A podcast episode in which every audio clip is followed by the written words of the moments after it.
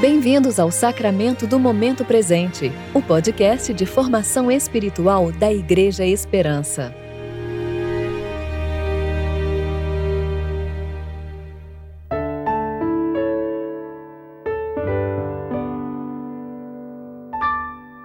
Hoje é sábado, 26 de junho de 2021, tempo de preparação para o quinto domingo após o Pentecostes. Farta-nos de madrugada com a tua benignidade, para que nos regozijemos e nos alegremos todos os nossos dias. Salmo 90, 14. Eu sou Dani Braga e vou ler com vocês a reflexão de Emerson Amaral, referente ao Salmo 130, versículos 1 a 8.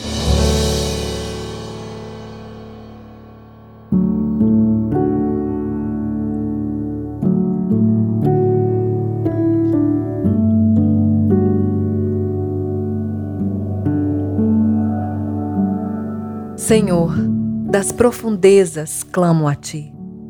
Senhor, escuta minha voz. Estejam teus ouvidos atentos à minha súplica. Senhor, se atentares para o pecado, quem resistirá, Senhor? Mas o perdão está contigo, para que sejas temido. Espero no Senhor, minha alma. Espero no Senhor minha alma o espera, em Sua palavra eu espero. Espero pelo Senhor mais do que os guardas pelo amanhecer. Sim, mais do que os guardas esperam pela manhã. Ó Israel, coloca a esperança no Senhor, pois no Senhor há amor fiel, e nele há plena redenção. Ele remirá Israel de todas as suas maldades. Em muitas passagens da Bíblia, nossas traduções colocam o Senhor como o assombroso, terrível, temível ou tremendo. Acompanham esses epítetos cenários igualmente característicos como trevas, fogo, raios e trovões, densas nuvens, montanhas que fumegam, carruagens de seres celestiais, tremores, cataclismos e inundações. No próprio Monte Sinai, diante da dádiva da lei, Deus se mostra dessa forma e sua intenção é revelada na passagem, para que o temor do Senhor estivesse diante deles, para que não pecassem. No pacto das obras, porém, não havia como nenhum ser humano se salvar pela plena obediência à lei. O que pecadores sabem fazer de melhor é pecar. Ainda que soubessem que o Senhor era tremendo, não era o medo de ser punido que produziria a obediência de coração. O Senhor, então, em sua soberana autorrevelação, nos fornece uma fonte de graça e de esperança ainda no pacto com Moisés e que aparece aqui no Salmo 130. Contigo, porém, está o perdão para que sejas temido.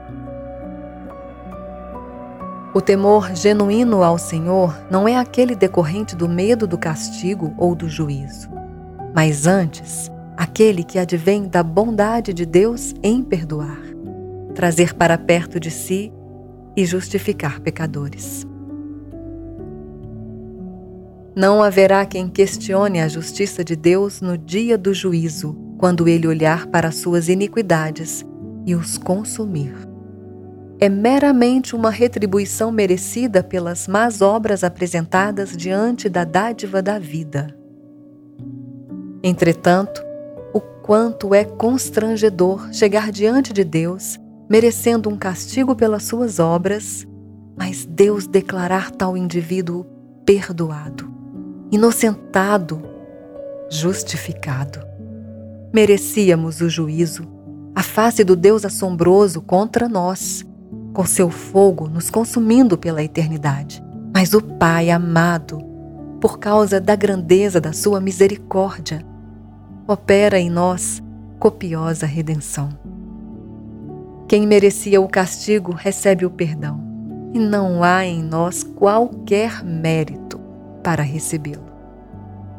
Meus irmãos, Saber o tamanho da nossa miséria e nos ver perdoados nos mostra o tamanho da graça do nosso Deus. E esse é o meio mais eficaz que o Senhor colocou à nossa disposição para que o temor do Senhor esteja diante de nós. É obra do Espírito Santo de Deus nos convencer do pecado, da justiça de Deus e do juízo. Movidos nesse espírito, não fugiremos de Deus ou teremos medo, pelo contrário, ansiaremos por Ele. Como os vigias noturnos anseiam pelo amanhecer, nós desejaremos estar em Sua presença e desfrutar de Sua face amorosa por toda a eternidade.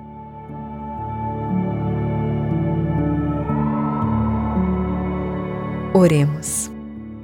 Escuta, Senhor, a nossa voz e não nos consuma por nossas iniquidades. Contigo está o perdão, ó Deus. Por isso podemos ter esperança.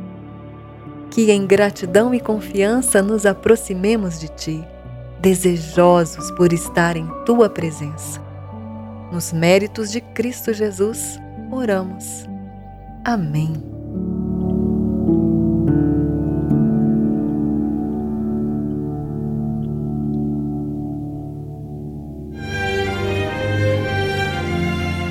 Você ouviu o Sacramento do Momento Presente, o podcast de formação espiritual da Igreja Esperança. Que a palavra de Deus habite ricamente em seu coração e preencha sua vida com sabedoria.